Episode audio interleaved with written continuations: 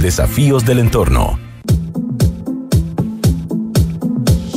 Duna presenta Santiago Adicto con Rodrigo Gendelman. Auspicio de Anglo American. Por el cambio climático lo estamos cambiando todo. Manéjate con Quinto y usa el Toyota que quieras. Inmobiliaria Hexacón. Y con Enel puedes elegir un mañana mejor. Duna. Sonidos de tu mundo.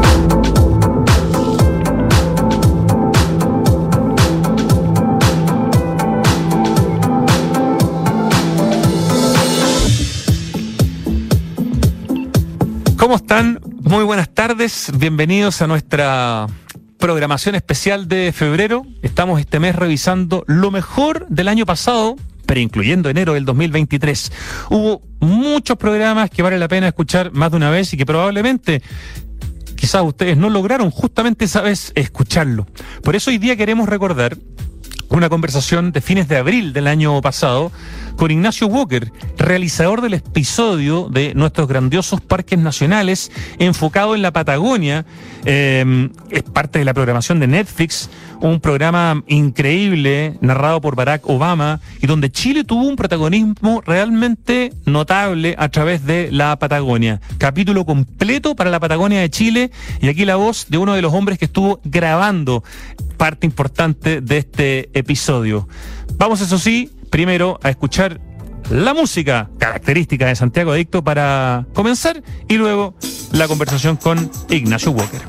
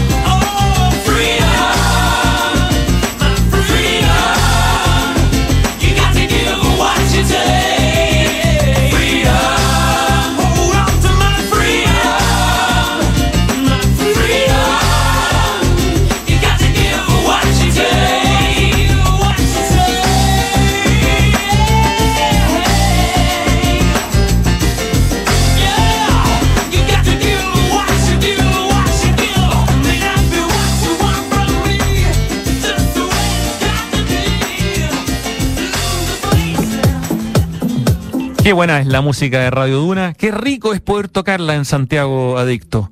Escuchamos la música y ahora vamos a la entrevista. Recordamos entonces esta conversación con Ignacio Walker, realizador de ese gran episodio de la serie Nuestros grandiosos parques nacionales de Netflix enfocado en la Patagonia de Chile.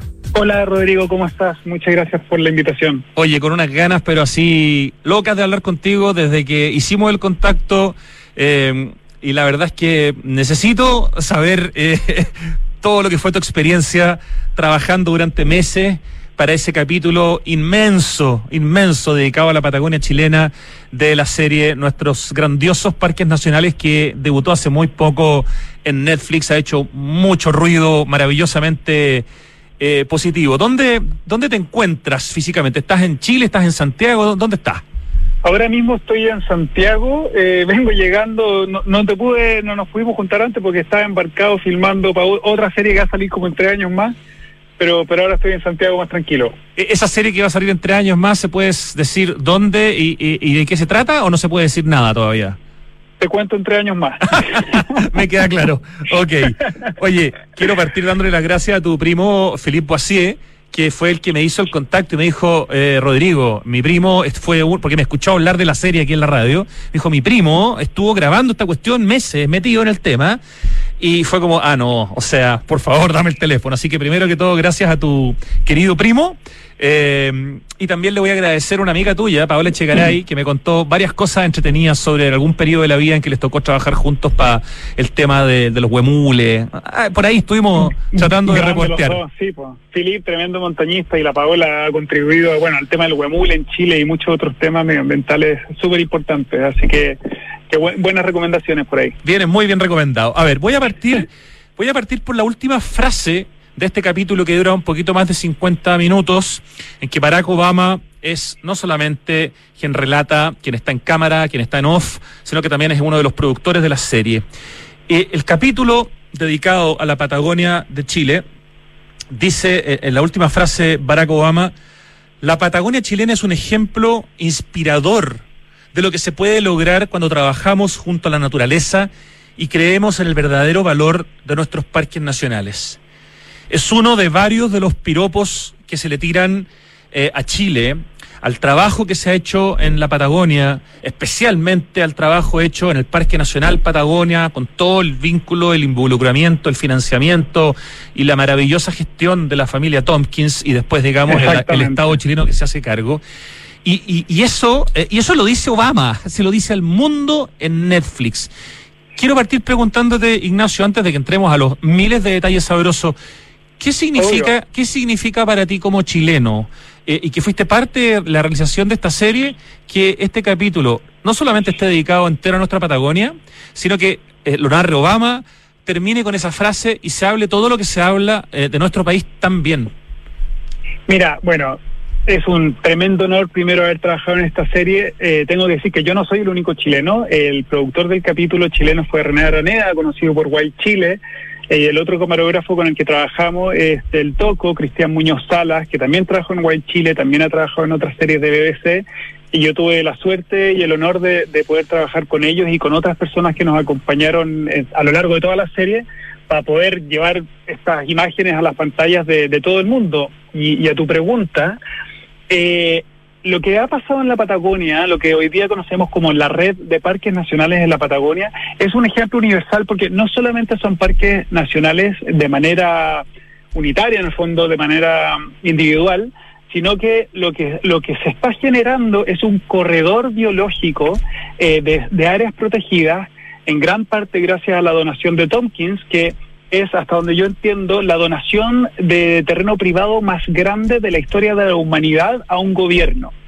Entonces, aquí confluyen muchas cosas al mismo tiempo. También el hecho de que la Patagonia es un lugar tan inhóspito, tan difícil, con, con inviernos tan crudos, qué sé yo, que ha, que ha permitido en el fondo mantener a, los, a nosotros, a los humanos o al, o al desarrollo como lo conocemos hoy día, en el fondo el desarrollo urbano, etcétera, más bien eh, alejado de la Patagonia, lo que ha permitido que hoy día que, los parques nacionales, las reservas marinas, etcétera, etcétera, son algo que, está cada vez más en boca de todos, son algo que, cada vez es más importante y más apreciado se han tomado la Patagonia permitiendo esta red que, que conecta básicamente del Conguillío al sur eh, cientos de miles de kilómetros de áreas protegidas. Absolutamente. Eh, de hecho, la serie es de pocos capítulos, por lo tanto la curaduría de qué parques nacionales, de qué países se iban a tomar, tiene que haber requerido mucho trabajo. Y a Chile y a su Patagonia se le dedica un capítulo entero, que debe ser como, no sé, ¿son cinco o son seis, son seis capítulos en total? Son, son cinco capítulos, de hecho, originalmente eran seis, pero terminaron siendo cinco porque la pandemia sucedió y, y hizo muy difícil filmar en, en otras partes del mundo. Eh, y bueno, y, por lo menos el primer capítulo es para más de un lugar, digamos, o sea, no, no es, está dedicado solo a un punto, o sea, que haya uno de cinco capítulos dedicados a la Patagonia chilena significa que Chile tiene más del 20% del contenido de, la serie completa y esa es una cuestión extraordinariamente importante. ¿Cómo llegaste, Ignacio? Yo, yo, yo conté ya un poco tu, tu currículum al principio del programa, conté que eras cinematógrafo de Vía Silvestre, eras director, eh, que trabajas tanto en ficción como en eh, documentales, que has eh, trabajado en más de 30 países, que has trabajado para la BBC, para Netflix, para Discovery bueno, tienes un tremendo currículum, pero ¿cómo llegas? ¿Cómo te contactan? ¿Cómo, cómo es ese momento en que te enteras que vas a poder trabajar para una serie sobre los parques nacionales para Netflix, eh, producida y narrada por Barack Obama?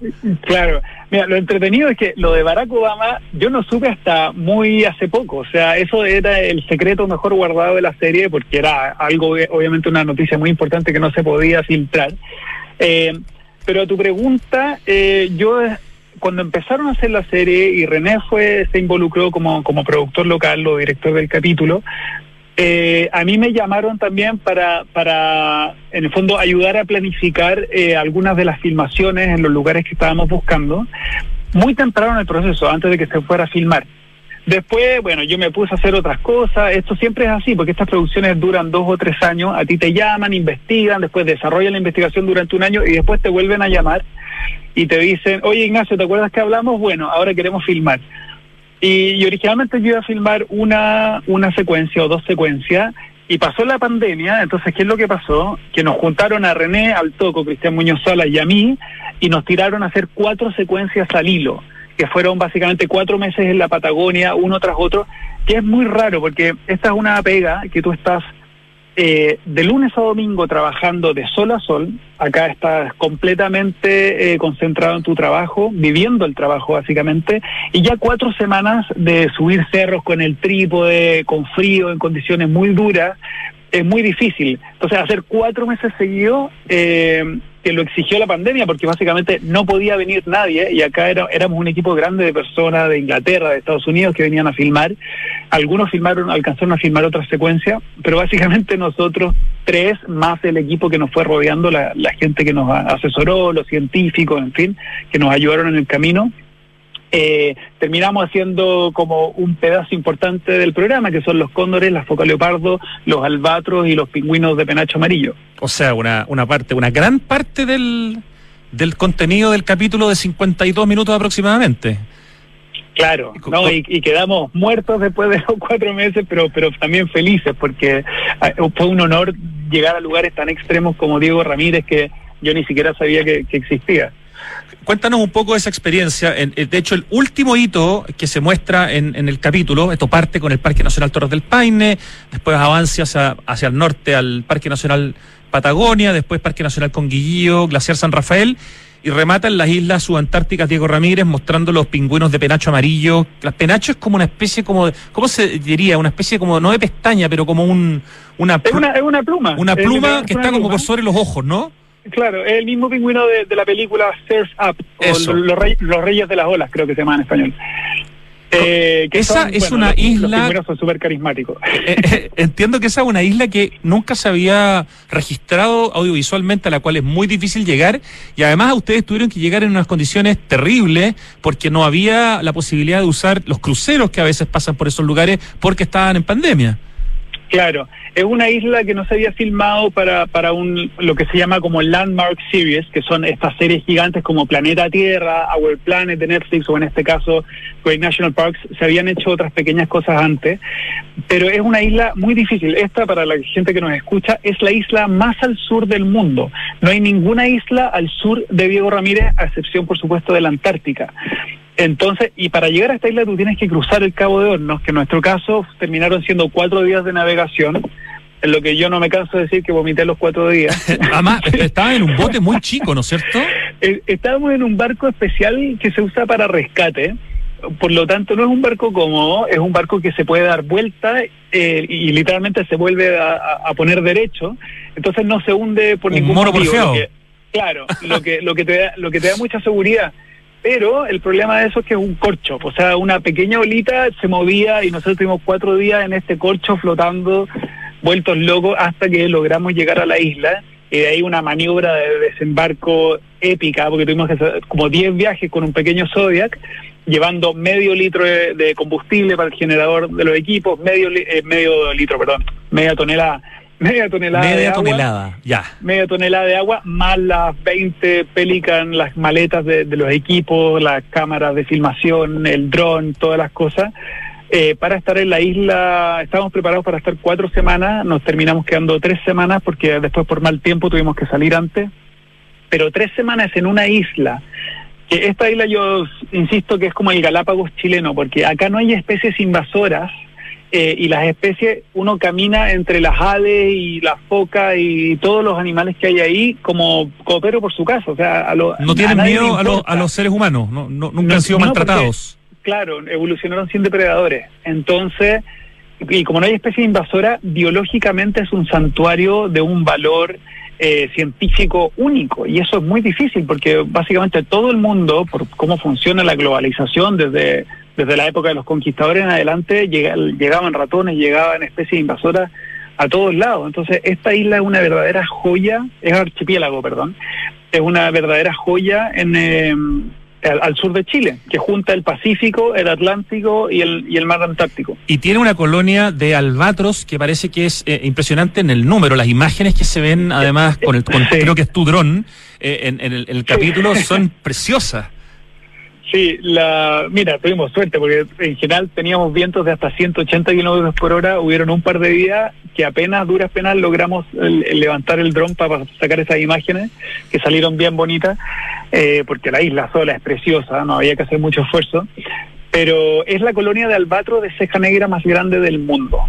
Los albatros nacen ahí, se van nueve años a errar por el mundo y vuelven a los nueve años cuando cumplen su madurez sexual a la misma isla a, buscar pareja y, eh, ¿cómo se dice? Y hacer un pollito.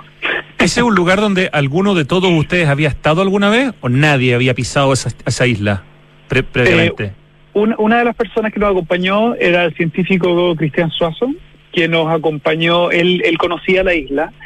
Eh, y conocía las especies y para nosotros el valor de los científicos, o sea, uno llega, filma, sale la serie y, es como la cara visible, pero aquí nosotros somos completamente dependientes del tremendo trabajo que hacen los científicos por años y años de su vida sin ningún reconocimiento y ellos son las verdaderas estrellas de, de estos programas. Sin ellos no es posible llegar a, a filmar estas secuencias tan increíbles. Absolutamente. Oye, quiero aprovechar de recomendar un excelente artículo que escribió en la revista El Domingo Sebastián Montalva eh, sobre esta peripecia de la que estamos hablando. Si alguien quiere complementar después de esta conversación, la Patagonia chilena vuelve a salir al mundo, artículo que escribe como les digo, Sebastián Montalva, que tú me lo mandaste por WhatsApp, es del domingo 10 de abril en el diario El Mercurio. Y quiero contar que también René Araneda, el documentalista y productor que estuvo siempre con ustedes, fue entrevistado por Polo Ramírez en su en esta misma radio, en su programa Aire Fresco, el lunes de la semana pasada, también como para complementar con esta conversación, porque la verdad yo estoy demasiado convencido, Ignacio Walker, que este capítulo sobre la Patagonia chilena en esta serie de Netflix, narrada y producida por Obama, es extraordinariamente importante. Voy a leer otra, otra frase eh, que la dice Obama en el capítulo sobre Chile. Eh, para ir como complementando la, anécdota con cosas que se escuchan en la serie. Dice Obama, desde 2017 Chile ha estado trabajando para conectar espacios salvajes diseminados enlazando parques nacionales con otras reservas y parques marinos a fin de crear una red, un corredor de conservación de la vida silvestre que una casi 13 millones de hectáreas de la Patagonia chilena. Algo de lo cual tú ya nos comentaste y que es una de las razones, ¿no es cierto?, que explica el interés por la Patagonia chilena como este ejemplo inspirador de lo que se puede lograr cuando trabajamos junto a la naturaleza y creemos en el verdadero valor de nuestros parques nacionales, que es la frase que ya habíamos comentado de, Obama. Eh, también parte diciendo eh, el, el capítulo que Chile es el hogar de la Patagonia chilena, de, de 24 parques nacionales, y esta zona será pronto uno de los lugares más protegidos del mundo. Eh, nuevamente, en términos de imagen país, en términos de potencial turístico, yo siento que acá, Ignacio, hay oro en estado, eh, no sé, puro. Eh, sí.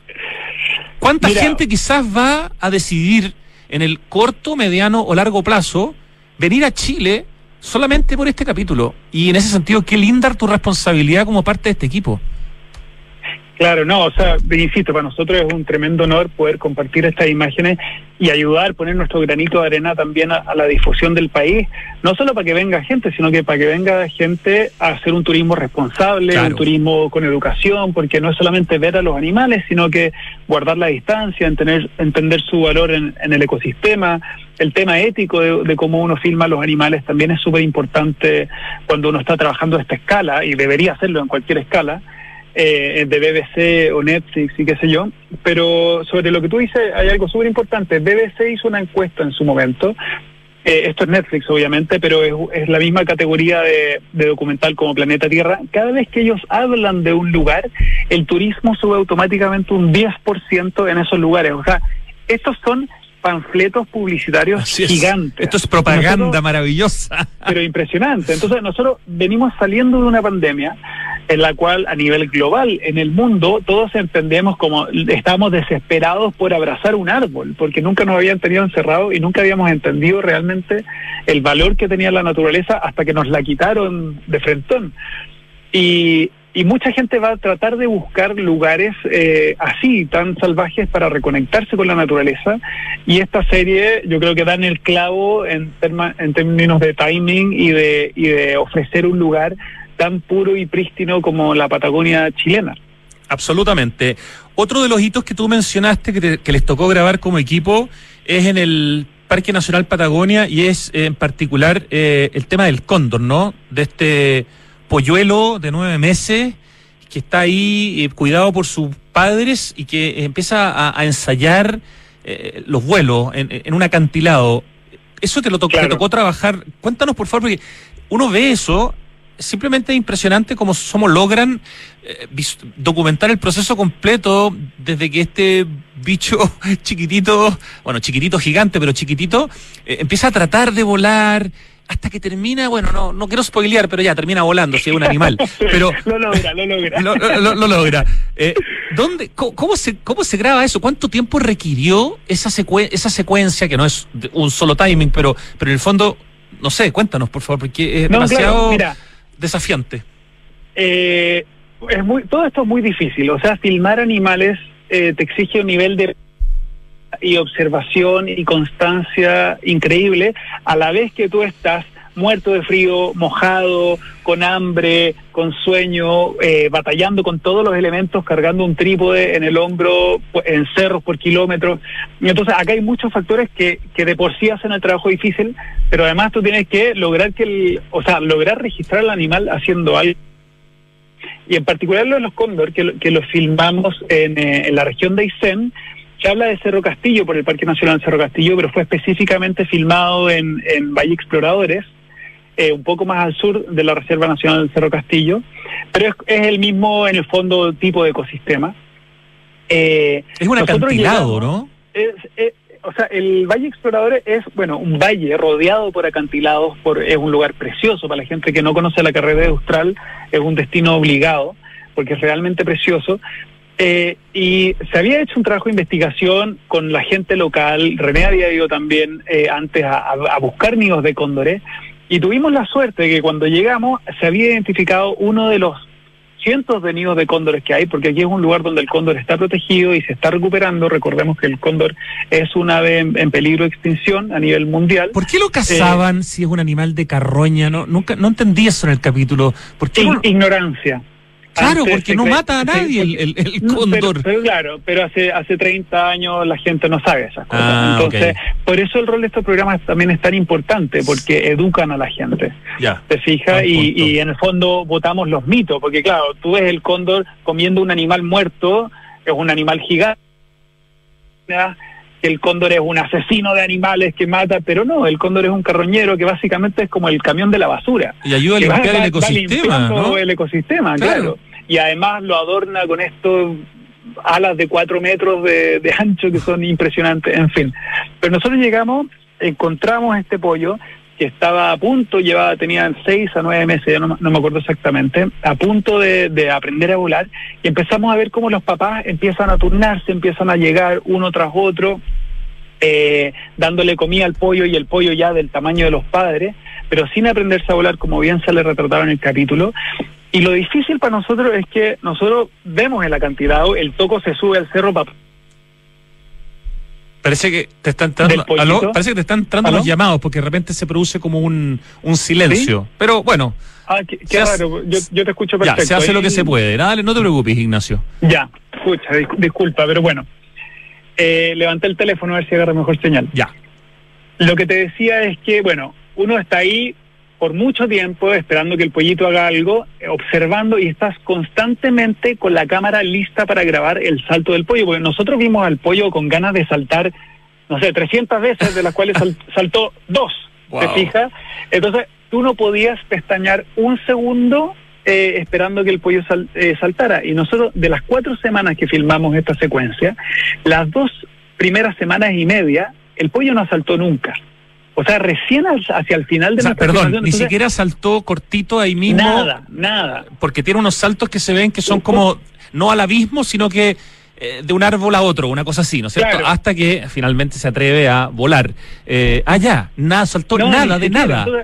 Entonces, nosotros llevamos dos semanas y media generando una ansiedad eh, y un susto y un vértigo de más la historia que vinimos a hacer, porque el pollo no, no quiere saltar.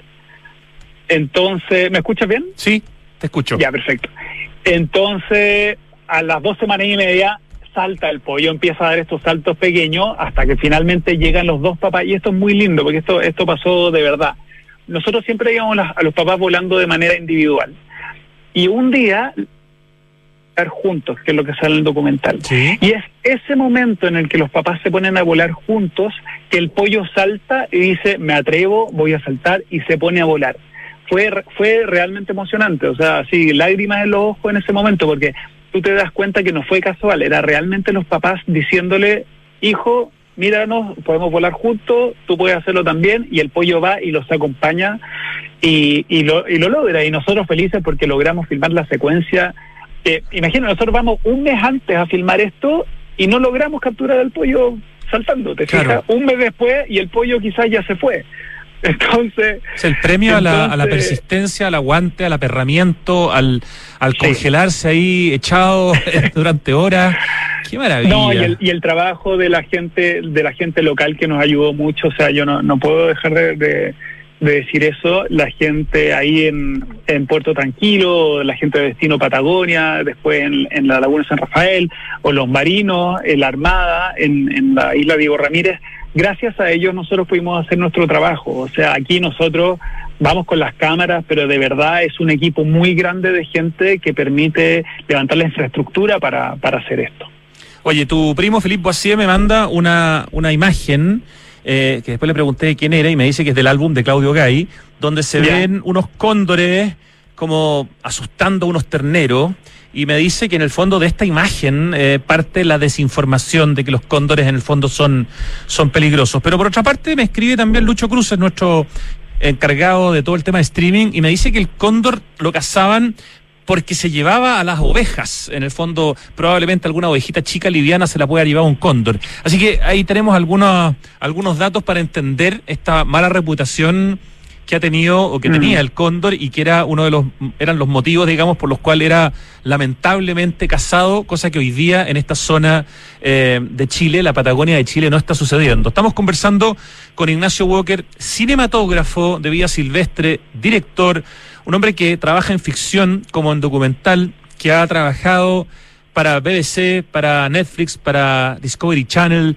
también para Mundo a Puertas, programa donde María Gracia Supercasó, ¿cierto? Era la, era la conductora y tú tuviste todo tiempo, varias semanas o más de un mes viajando por el mundo alguna vez con ella, me acuerdo, Ignacio. Eh, eso fue, fue una experiencia increíble porque era Eugenio Cox, experto en turismo, y María Gracia Subercasó, fotógrafa, que me invitaron a, a dirigir este programa que hicimos dos meses en el sudeste asiático, dos meses en Medio Oriente, que creo que todavía lo repiten en el canal 13 Cable. Y esa fue mi primera pega como importante y, de- después de ahí me, me fui a tocar la puerta a BBC, pero, pero la, la oportunidad de que el trabajo te del mundo y cómo te abre las las puertas, más que nada cómo te cómo te abre la cabeza, en el Claro. fondo conocer diferentes realidades. Eh, fue, ha sido una experiencia realmente maravillosa. ¿Verdad Es que muy el- lindo que, El UG que Cox. paguen por hacer eso. El UG Cox con María Gracia eran los dos lo- los, conductores. Tienes toda la razón, les mandamos muchos, muchos cariños. Y sí, pues fue una experiencia importante en tu vida, eso de haber sido ya hace por lo menos unos 10 años, 12 años, no sé. Me perdí. 2011-2012. Ah, ya, 10 años, perfecto. Sí. Ya, oye, de, a ver, en el capítulo de la Patagonia chilena de la serie Nuestros eh, grandiosos parques nacionales, narrada y producida por Barack Obama para Netflix, eh, donde el segundo capítulo, insistimos, es de la Patagonia de Chile, eh, están todos estos hitos. Hemos hablado de las islas subantárticas Diego Ramírez, donde te tocó estar eh, ahí tres semanas grabando a los albatros y a los pingüinos de Penacho Amarillo. Hemos hablado de esta historia maravillosa en que este polluelo de nueve meses de cóndor termina volando junto a sus padres en la zona del Parque Nacional Patagonia, ¿correcto? Sí. Ya, de, de las otras cosas que te tocaron grabar, ¿cuáles son? Porque en el fondo yo tengo anotadas como todos los hitos en cada uno de los lugares, leopardo. pero hablemos de los que te tocó estar a ti, eh, Ignacio. Claro. La foca leopardo fue el, fue el otro que, nos- que nos Ah, faltaría. ya, ese, ese, espérate, ese es el leopardo marino que canta, el macho es en Glaciar San Rafael. Exactamente. Ya. Foca leopardo. Sí. Súper interesante porque yo nunca había visto a, este leo- a un leopardo cantando y Claro. cantando para poder, como dicen en Argentina, para poder garchar. Claro. ¿Ah? Mira, esa, esa experiencia fue, fue también increíble porque no se sabía nada de la foca leopardo en Chile. Se filma mucho, y generalmente cuando uno la ve en este tipo de documentales, aparece mucho en la Antártica, eh, cazando pingüinos. La foca leopardo es, es literalmente un leopardo del agua, o sea, es, y es del tamaño de un oso grizzly, o sea, llegan a medir cuatro metros, son gigantes, abren la boca a 180 grados, tienen un- unos colmillos del porte de tu dedo índice, o sea, son animales, son depredadores muy, muy poderosos, y nosotros nos tocó el desafío de ir a Laguna San Rafael, donde hay una colonia residente de 10 a 13 focas leopardo, que no se sabe nada. O sea, el único estudio que había era un guardaparque que, juntando fotos de Facebook y fotos de Instagram de los turistas, logró identificar estos 10 individuos que se estrechan hasta, hasta 13, 13 individuos. Y, y nosotros con esta información fuimos a ver qué pasaba. Y, y tú llegas acá, eh, bueno, todo esto con el apoyo de Destino Patagonia, que nos ayudaron mucho, teníamos una lancha, teníamos un Zodiac, hay una infraestructura gigante, teníamos el- eh, un Cineflex, que es una cámara estabilizada en una grúa control remoto, que se opera desde el bote, además usamos el dron, eh, en condiciones de hielo en, en octubre, que todavía sigue haciendo mucho frío, eh, y nosotros llegamos, encontramos la foca en, un- en la laguna de San Rafael, que tiene 15 kilómetros de diámetro, o sea, igual es encontrar una aguja en un pajar. Que a todo esto, perdón, les tocó estar súper solos, que es un lugar que es sea- bastante turístico, pero ahora no había nadie por, por COVID, digamos. Claro, pues ahí generalmente llega el, el típico catamarán que sale de Puerto Montt eh, una vez al día, creo que entran, pero claro, por COVID estaba todo cerrado y teníamos la laguna para nosotros, nos acompañaron eh, los guardaparques de CONAF también, que hacen un tremendo trabajo ahí.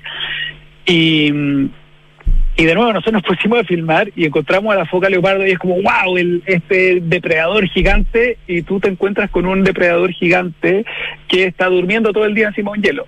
Entonces, y tiene que construir una historia a partir de esto. Entonces, del, del mes entero que pasamos ahí, 21 días creo en, en el agua flotando, eh, cuatro días nosotros vimos comportamiento. O sea, imagínate la paciencia, el frío, el cansancio. Cuatro días nosotros vimos a los lobos saltando del agua, juntándose, y de repente, cerca de la mitad del, del viaje, escuchamos este canto de lo marino. Esto no es uno que escuche normalmente, no es algo que se escuche todo el tiempo. Entonces era algo muy raro, tan raro que nosotros andábamos también con un sistema para grabar sonido. Aquí hace uno un poco de hombre orquesta, haciendo varios trabajos al mismo tiempo. Nosotros apagamos el motor del bote, apagamos todas las cámaras para que no hubiera ningún ruido y poder grabar este sonido que ustedes escuchan, que son como tres tipos de patrones, uno muy cultural, muy profundo, otro que es como un silbido y el otro que es como más un ronroneo, eh, de la foca leopardo.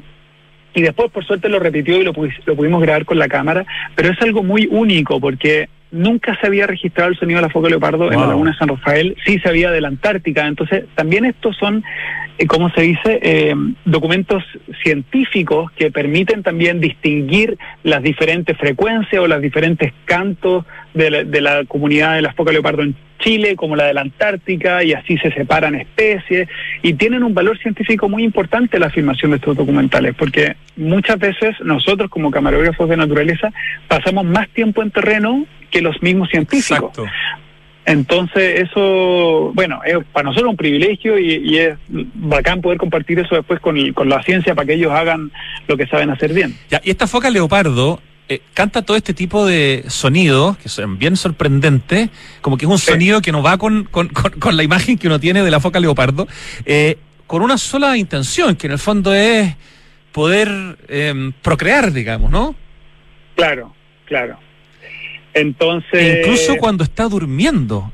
es una cuestión increíble. Claro, ahí, ahí se en el documental que el, nivel de hormonal es tan fuerte que incluso cuando están durmiendo están, están emitiendo están emitiendo esos sonidos. Son cosas que yo me enteré con el documental, porque yo no soy científico, uno entiende de comportamiento animal, uno está ahí filmando, sabe más o menos cuándo se van a parear según su comportamiento, pero, pero también es muy impresionante, uno aprende tanto como la audiencia, o sea, es, es realmente muy entretenido y muy interesante poder exponerse y además vivirlo ahí en vivo. Es muy bonito ese momento. Bueno, sabéis que no, yo creo que hay la, mitad por lo menos de la gente que nos está escuchando debe haber visto el capítulo. Y la otra mitad eh, que está escuchando y que tenga algunos pequeños spoilers, la verdad que cuando vean las imágenes, lo que uno puede contar no se acerca ni en un 1% al resultado audiovisual. Por lo tanto, de verdad, no importa. Pero ese momento en que, la, en que el lobo duerme, eh, llega la hembra y se da cuenta que este tipo está cantando, pero está durmiendo y se va. Bueno, hasta que finalmente ah, existe encuentro. Pero, claro. pero es muy bonita toda esa. Toda esa como, es como un guion. Hay partes que parecen que hubieran sido escritas y que los animales son los actores que siguen el guion. No, es impresionante. Uno está constantemente reescribiendo el guion en terreno, porque uno llega con una idea, tú sabes más o menos que el animal se quiere aparear o que quieren alimentarse o que quieren cazar, etcétera. Y pero pero ahí te vas topando con esta sorpresa porque nosotros no sabíamos si íbamos a escuchar el canto, no sabíamos si íbamos a ver eh, interacción entre dos focas. Eh, todas esas cosas muy raras, pero para la gente que no ha visto la serie, efectivamente, como dices tú, por favor véanla, son 50 minutos de un trabajo muy lindo hecho por mucha gente, con mucho cariño en la Patagonia, y no se asusten con los spoilers porque es como que vayan a ver Titanic y alguien les haya dicho que el barco se hunde. Exactamente, nada más. Oye, ¿tú sabes si Obama, eh, al ser productor, es parte de las personas que financiaron esta serie, o yo estoy haciendo una asociación entre productor y financiamiento que en este caso no necesariamente... Eh, hay que hacerla? Mira, la verdad, no, a ciencia cierta no tengo idea. Eh, te puedo contar cómo funciona un poco la industria, pero hay muchas figuras distintas. O sea, su productora pudo haber puesto plata, como pudo haber puesto trabajo, como pudo haber puesto el nombre. Porque él tiene una productora, además. sí, claro. High Ground, High Ground Productions, creo que se llama. Eh, pero esto varía mucho, o sea, son, son básicamente letras de contrato en la industria y yo, en mi caso, a mí me mandaron a filmar animales eh, y mucha gente me pregunta, oye, ¿conociste a Obama? Yo sí, nos whatsappeamos todos los días con, con Barack. Mentira. pero no, no, por supuesto que no, nunca lo vi. Algún día cuando te lo encuentres por alguna casualidad le podrás decir, estuvimos juntos en algo, ¿no? Claro, hola, ¿te acuerdas cuando hicimos este documental? Pero es un acierto que, fíjate que, que, sea él quien narra, porque Obama tiene un carisma, tiene una credibilidad, tiene una imagen. No es lo mismo, o sea, claro, puede ser Sir Richard ¿cómo se pronuncia el apellido? David, David Attenborough. Eso, Sir, David Attenborough. El, hermano. Ya, exacto. Obama, pero son personas en el fondo que tienen un nivel de credibilidad que es súper importante para que uno sienta que lo que le están diciendo además es cierto, ¿no? Y, que acá no hubo ningún tipo de efectismo. Eh, es importante eh, la voz de, quien está detrás en el off y también en la cara, que es en este caso Obama. Mm.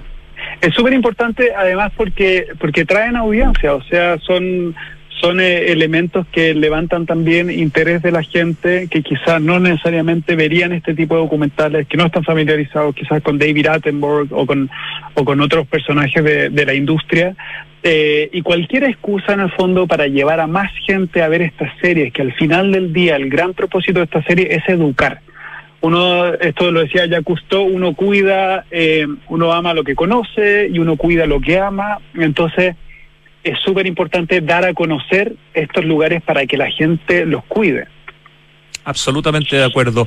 Me interesa preguntarte también, Ignacio Walker, por la, por la manera de, de grabar para poder registrar todo lo que se registra, pero sin que el animal de alguna manera eh, lo note y esa presencia lo afecte. Cuando uno ve, por ejemplo, en la primera parte, donde está el Parque Nacional Torres del Paine, y ve a esa mamá puma con sus cuatro cachorros, eh, o ve a ese guanaco que hace un sonido muy extraño que es una alarma para advertir a los demás guanacos que están los pumas. O cuando uno ve la, cacería de otra puma eh, hembra eh, de un guanaco, hay imágenes, varias de esas que están filmadas con, con dron. ¿Cómo, ¿Cómo funcionan esos drones? ¿Hacen menos ruidos que los drones que uno conoce? ¿Están a una altura y tienen unas cámaras tan buenas? ¿Cómo se logran imágenes tan extremadamente cercanas como esa mamá con los cuatro cachorros que parece que lo hubieran eh, grabado a un metro y seguramente ustedes estaban a, varios kilómetros, no sé. Mira, eh, bueno, yo particularmente no filmé la secuencia de los Pumas, pero sí he filmado Pumas y, les puedo también compartir mi experiencia y varios amigos con los que he trabajado varias veces, incluyendo el Toco, estuvieron ahí a cargo de esa secuencia. Primero, cada animal tiene su tolerancia, su espacio personal distinto. O sea, los albatros en Diego Ramírez, yo literalmente estaba a un centímetro de los albatros y les daba exactamente lo mismo y se comportaban como si yo no existiera. Eh, en el caso de los pumas, obviamente que son más tímidos, el puma siempre sabe que tú estás ahí. El puma, bueno, es un depredador, es un animal muy inteligente y siempre sabe que estás ahí pero la gran gracia de Torre del Paine, como se empezaba a, proteger los pumas, porque antes se salían del parque y los estancieros los mataban porque les mataban las ovejas, y eso es algo que hoy día está cambiando. Hoy día las estancias están dejando las ovejas por el turismo con pumas. Entonces también hay, hay, hay eh, reinversiones de, perdón, re, reinvenciones de, la industria también, que, eh, que ahora protegen al puma, que antes lo, cazaban, y eso es súper valioso. Entonces, se ha formado en Torre del Paine algo súper particular, que es un animal que está muy acostumbrado a ver personas, porque es un parque nacional, que es un animal que, eh, que está muy saludable, con una población de comida, de guanaco, muy saludable, entonces tienen donde cazar y eso les permite en el fondo generar comunidad, que es algo que dice Obama en el capítulo, que que se juntan varios pumas, que es algo que, que a nivel científico se creía que el puma era un animal estrictamente solitario y hoy día lo vemos con, con eh, comportamiento gregario de, socialización, etcétera. Hay suficiente comida como para no tener que agredirse demasiado entre ellos, ¿no? Claro, exactamente. Entonces, entonces eso permite, y el acostumbramiento a las personas, eso permite que uno como camarógrafo sabe ponerse con el viento, contra el viento, sabe también entender la tolerancia del puma, porque todos los pumas tienen personalidades distintas, entonces tú algunos te puedes acercar 10 metros, otros te puedes acercar solamente 100 metros, nunca te vas a poner entre una madre y sus crías, eh, bueno, a todo esto la gente no puede salir de los senderos, esto se hace con permisos especiales, eh, con el apoyo de CONAF, o sea, todas las personas que filman pumas o depredadores en particular, eh, son personas muy capacitadas para filmar estos gatos, porque igual el, gato del puma te puede atacar, nunca ha pasado, pero te puede atacar y eso es peligroso. Y uno tiene que evitar a toda costa eh, generar espacios para que eso suceda. Pero hay gente irresponsable, no voy a dar nombres, pero que va a acorralar los animales o qué sé yo, por eh, por tener una toma, pero en este caso la gente que trabaja en esta serie y en BBC hay un código ético que lo decía antes, súper importante, que uno conoce al animal y tú jamás vas a molestar al animal. El animal jamás va a hacer algo eh, en cámara que sea resultado de tu intervención. Importante. Y el viento debe ser un factor también muy importante en toda la Patagonia y particularmente en el Parque Nacional Torres del Paine para estar grabando con un dron por muchas horas, digamos, ¿no? Sí. El parque, bueno, la, con la gente que habrá ido al parque sabrá que uno tiene las cuatro estaciones en el mismo día y a veces no sopla ni una gota de viento. En general es un lugar ventoso, pero cuando, cuando no hay viento, claro, tú puedes levantar el dron de nuevo con permisos muy específicos. Los drones no son necesariamente más silenciosos, pero sí tienen lentes más largos, lo que te permite ver la imagen más de cerca y tener el dron más de lejos. Eh, y como el Puma, por ejemplo, no tiene depredadores aéreos, el Puma no va a andar preocupado del dron porque Ah, no, le molesta. Ok. No hay nada en el cielo que, le, que lo amenace, por lo tanto cualquier ruido no, no, no, no significa amenaza. No significa amenaza. Puede significar molestia, como a mira, yo filmo con drones constantemente, pero yo no los tolero. O sea, yo, yo le, le tiro piedra a los drones. pero, pero son una gran herramienta de trabajo, no solo para nosotros para filmar, sino que para los científicos también ha abierto puertas a, acceder a lugares y comportamientos que antes era completamente imposible en esas condiciones, porque el dron hoy día es súper chiquitito y lo llevas en la mochila y te muestra un punto de vista que antes simplemente no tenía. Y eso obviamente que, eh, ¿cómo se dice? Eh, en eh, agranda esta serie, la hace más, más imponente, más, más completa. Y permite mostrar cosas que nunca se han mostrado y como decía alguien, no sé, en alguna entrevista, creo que era el mismo René cuando lo entrevistó Polo Ramírez, en el fondo se puede grabar una y otra vez a un puma o a un guanaco o a distintos animales porque siempre va a haber algo nuevo que mostrar o una tecnología nueva que permita mostrar cosas que antes no se mostraron. Por lo tanto, esto nunca va a dejar de ser interesante y por lo tanto, esto nos puede llevar a que vengan 100 producciones más que quieran mostrar la Patagonia chilena. Sí. O sea, mira, yo entré a trabajar con la BBC hace ocho, cerca de ocho o diez años atrás, y empezamos, y, y eh, antes había, o sea, yo tenía pega una vez al año con suerte de asistente, y hoy día somos varios chilenos los que trabajamos con la BBC, que estamos constantemente filmando, eh, o con Netflix, o con otras producciones grandes también. Y, y la industria ha crecido mucho, la demanda de, de lo que del contenido que hay en Chile ha crecido mucho y, y porque es un lugar que realmente no se conocía. Y nosotros vemos, por ejemplo, eh, documentales de leones en África, existían hace 100 años y van a seguir existiendo en 100 años más, porque se siguen contando historias, como decías tú, con tecnología distinta o comportamientos nuevos, qué sé yo. Eh, y, y lo mismo pasa con los pumas, con los cóndores, con las focas leopardo. Yo te aseguro que van a seguir eh, más filmaciones de más producciones viniendo a Chile para filmar los cientos de animales endémicos eh, que tenemos en, en este país y es, es realmente un privilegio poder vivir acá y, y también compartirlo como, como producto nacional hecho por, por chilenos también. Porque Oye, no es que lleguen los gringos a filmar. Exacto. E- Es descabellado decir que si no fuera por los Tompkins, quizá este capítulo no existiría. No me atrevería a decir eso. Yo creo que la Patagonia, los parques nacionales de la Patagonia son, son eh, hay unos que son muy antiguos, la Reserva de Cerro Castillo, en la Reserva Nacional Tamango, que ahora es parque, parte del Parque Patagonia, que era ex Tompkins. Eh, pero obviamente ha contribuido de manera enormemente, no solo en Chile, ha sido un ejemplo mundial de filantropía en, en función del medio ambiente, que es algo que necesitamos todos. Y, y también desmitificar como fortunas gigantes de dinero eh, que se pueden usar con un fin eh, positivo para todos. No para comprar Twitter, ponte tú. No para... Pueden servir para cosas más Claro. interesantes. Claro, Eh, exactamente. voy a- Imagínate cuántos, parques, cuántos parques nacionales podríamos Eh, hacer con, con los exactamente. 44 billones de dólares de. Twitter. Voy a cerrar esta, voy a empezar a cerrar esta conversación con la última frase que dice Obama respecto de nuestra Patagonia. Dice en el capítulo, la Patagonia chilena está redefiniendo nuestra idea del potencial de los parques nacionales. La cantidad de piropos para Chile y para su Patagonia dichas por el expresidente de Estados Unidos, eh, de verdad es notable. El trabajo que han hecho ustedes con todo su equipo local e internacional es de imágenes mm, simplemente eh, emocionantes, no se me ocurre otro, otro adjetivo.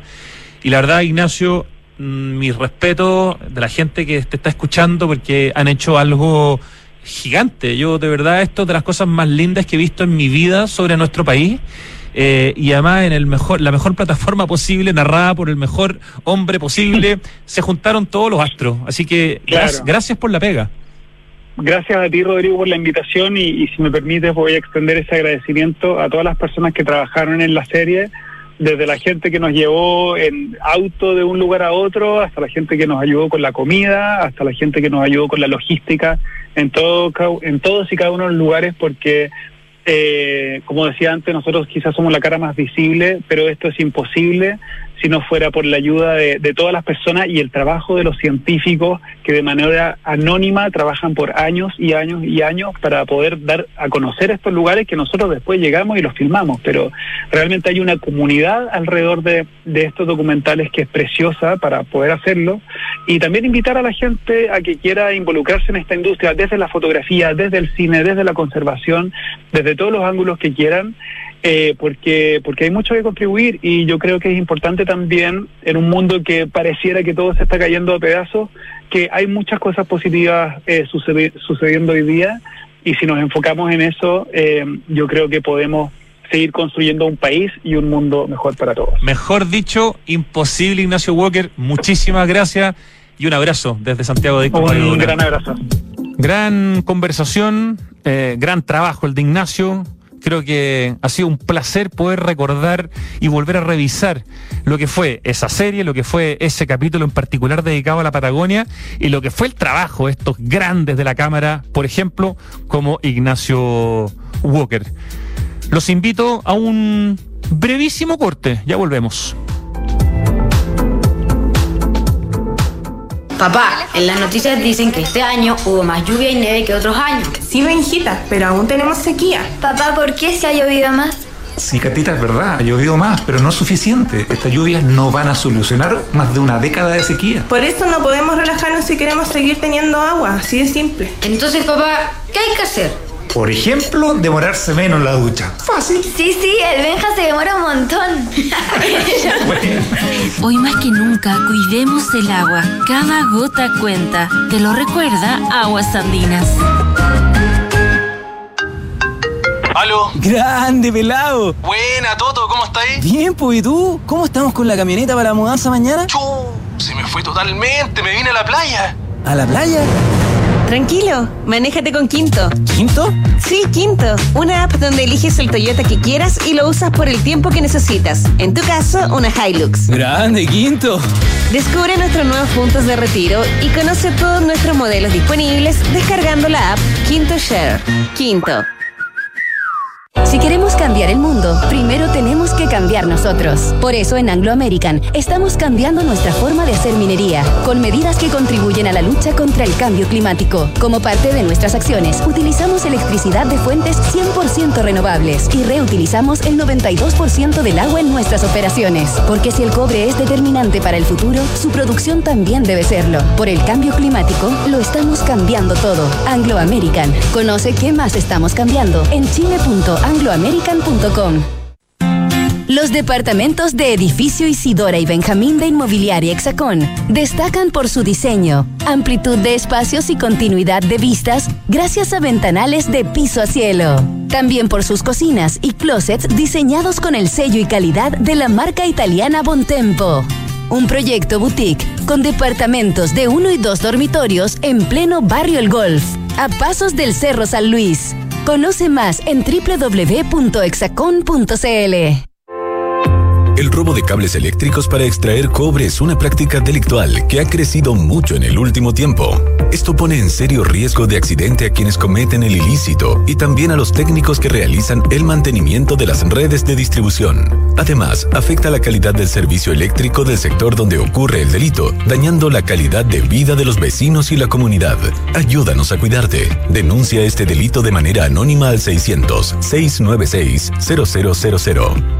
En el Estamos de vuelta en Santiago Adicto y quiero contarles algunas cosas que me parecen importantes. A ver, tuvimos algo de lluvia en Santiago y un poco de nieve el año pasado, pero ojo, esto no soluciona más de una década de extrema sequía. De hecho, son 14 años seguidos e ininterrumpidos de sequía.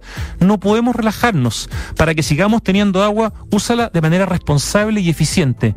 Por ejemplo, si vas a regar tu jardín, tienes que hacerlo de noche para eh, evitar la evaporación que se produce en el día. Cuidemos el agua.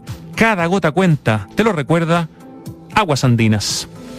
Te cuento que en Anglo American están cambiando su forma de hacer minería, luchando contra el cambio climático. ¿Sabías que la electricidad que consumen sus operaciones proviene de fuentes 100% renovables? Anglo American, por el cambio climático lo estamos cambiando todo. Más información en chile.angloamerican.com. Te cuento que en Enel buscan cuidarte, cuidarnos y mantener el suministro continuo. Por eso, si sabes de hurto de cables que haya generado corte de electricidad en tu barrio, puedes denunciarlo de manera anónima al 600-696-0000. Ayúdanos a evitar esta práctica ilegal y a mantenernos seguros. Enel. Oye, les tengo una gran noticia. Quinto Share, la aplicación en la que puedes elegir el Toyota que quieras para usarlo por el tiempo que necesites. Descubre los puntos de retiro y también, por ejemplo, los modelos híbridos de Toyota descargando la aplicación Quinto Share. Smart Invest de Inmobiliaria Hexacón es lo mejor que le podría pasar a tus ahorros, ya que te permite invertir con múltiples beneficios en departamentos con gran plusvalía. Compra flexible y con descuento financiero en www.hexacon.cl. Y los invito a brindar por la capital. Santiago Open Gourmet cuenta con patente de alcoholes. Ven a disfrutar junto a tus amigos de la gran variedad de cartas de tragos que cada restaurante tiene para ti y disfruta los jueves de un 40% de descuento en la carta pagando con tu CMR. SOG, SOG, Santiago Open Gourmet, capital de los sabores, exclusivo en Open Kennedy. Y te cuento que Entel ha sido reconocida como una de las empresas con mejores prácticas laborales de Chile en la certificación Top Employer 2023. Entel se convirtió en la única empresa del rubro con esta certificación internacional que evalúa las prácticas en gestión de personas, las que se traducen en el bienestar laboral de sus colaboradores. Si quieres saber más, informacióncorporativa.entel.cl. Muchas gracias por acompañarnos. Seguimos en febrero con programación especial, lo mejor de Santiago Adicto del último año durante todo este mes. Hasta mañana.